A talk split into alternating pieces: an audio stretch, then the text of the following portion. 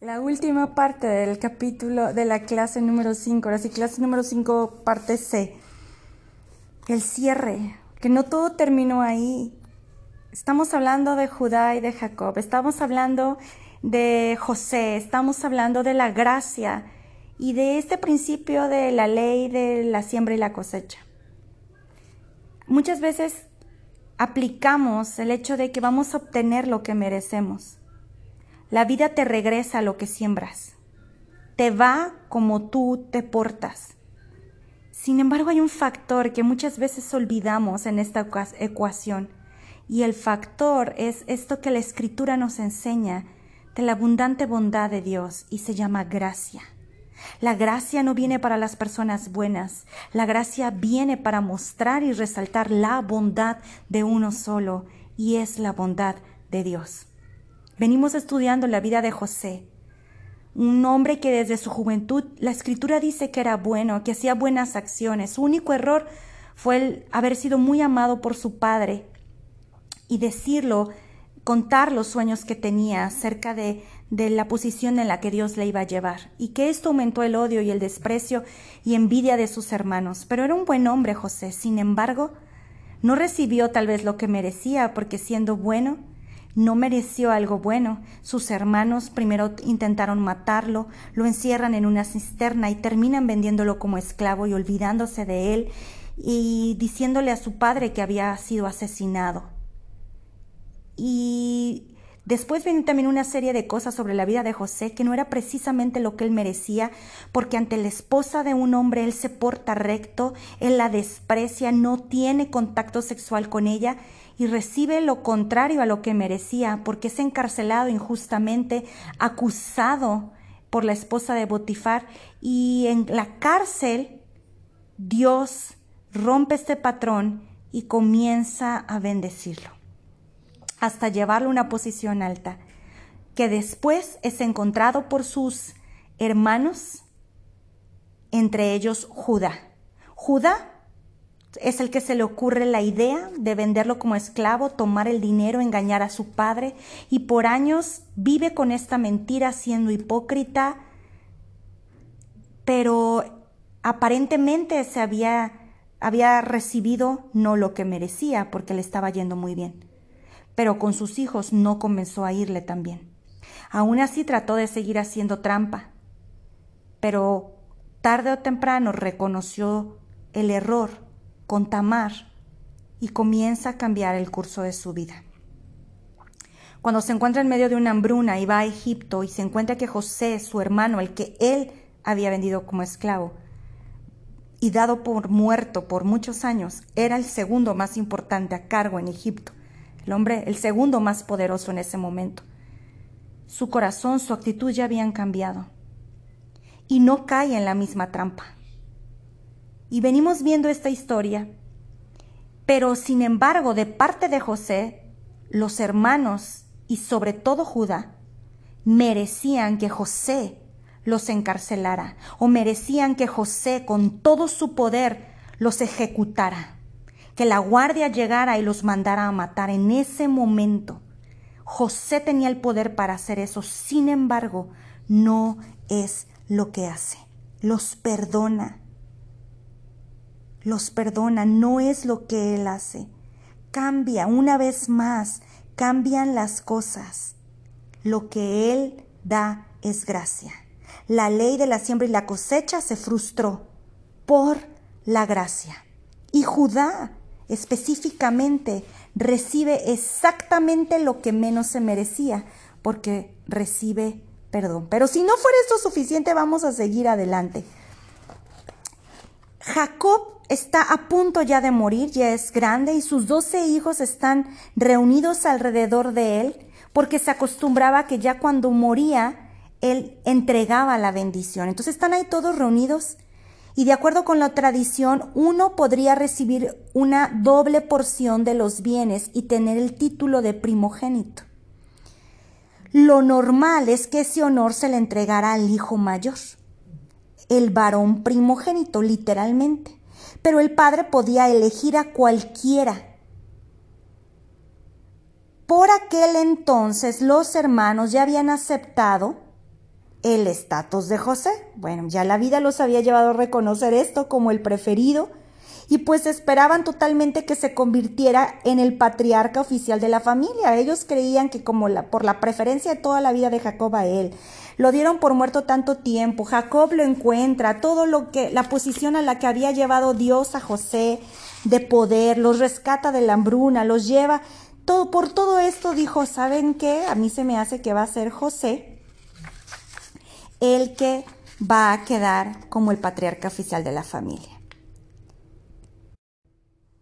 Además, ya había probado José su valor, que a pesar de las dificultades y a pesar de la crueldad que sufrió en manos de sus hermanos y de muchas personas, él mostró una capacidad sobrenatural de actuar de una manera diferente.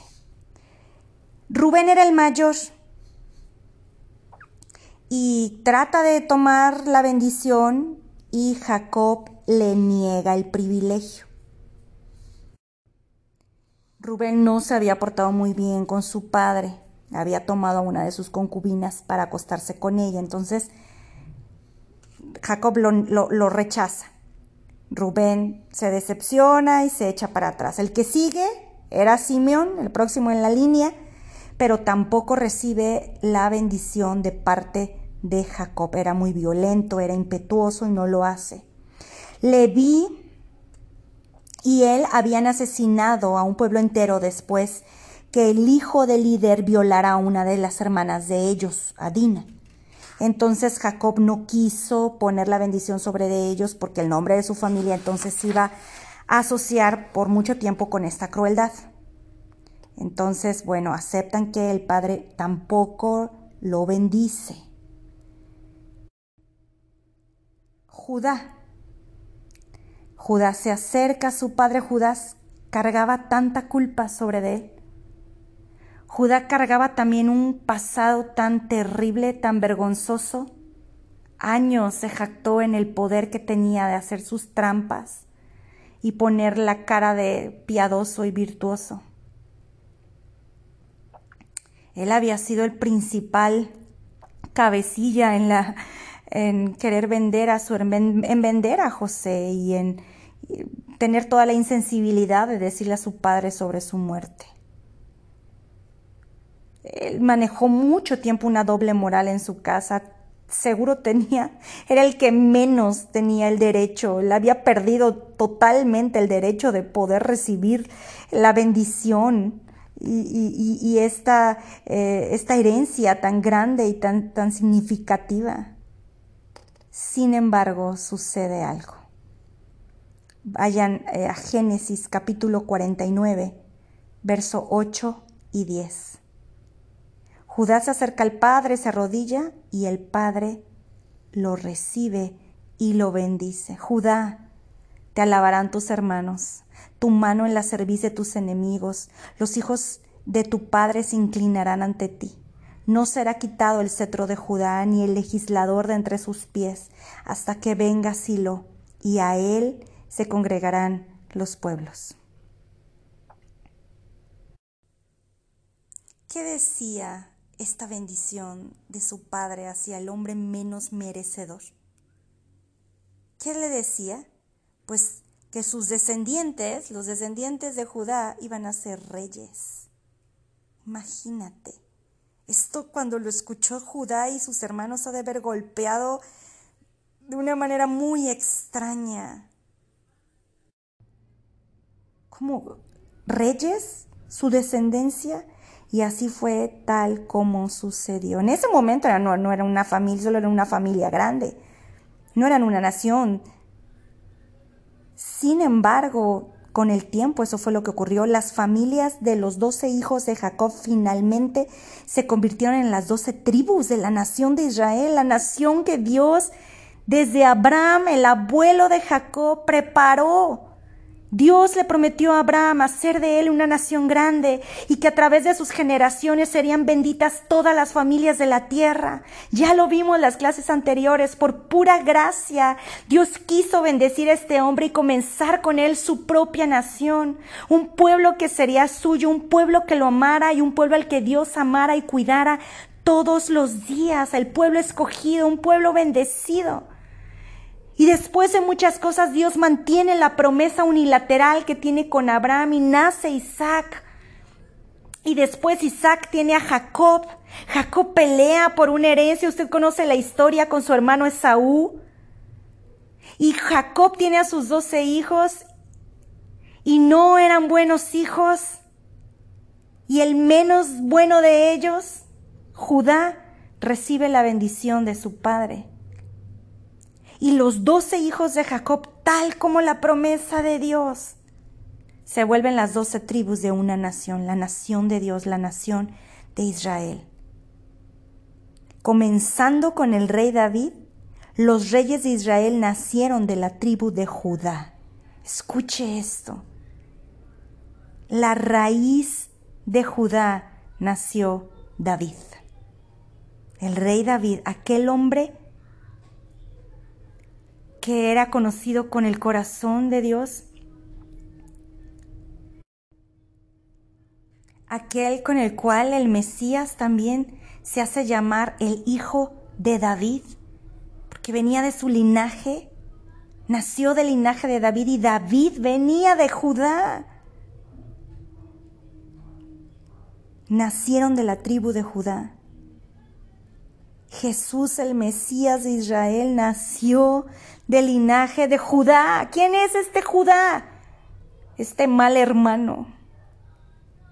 ¿Quién iba a pensarlo? Claramente, familia, Judá no merecía nada de esto. Venimos como tres semanas de una telenovela. La historia de la vida de Judá fue como una telenovela. Sin embargo, Dios lo elige a él para traer el Mesías al mundo a través del linaje de Judá y no de José. Después de toda una vida de hipocresía y de pecado, Judá pasó a una situación de humildad y gratitud. Llegó ahí por medio de la gracia. Pero no podemos decir que, que halló gracia porque él ni siquiera la buscaba. Yo te pregunto, ¿tú buscabas gracia? ¿Nosotros la buscamos?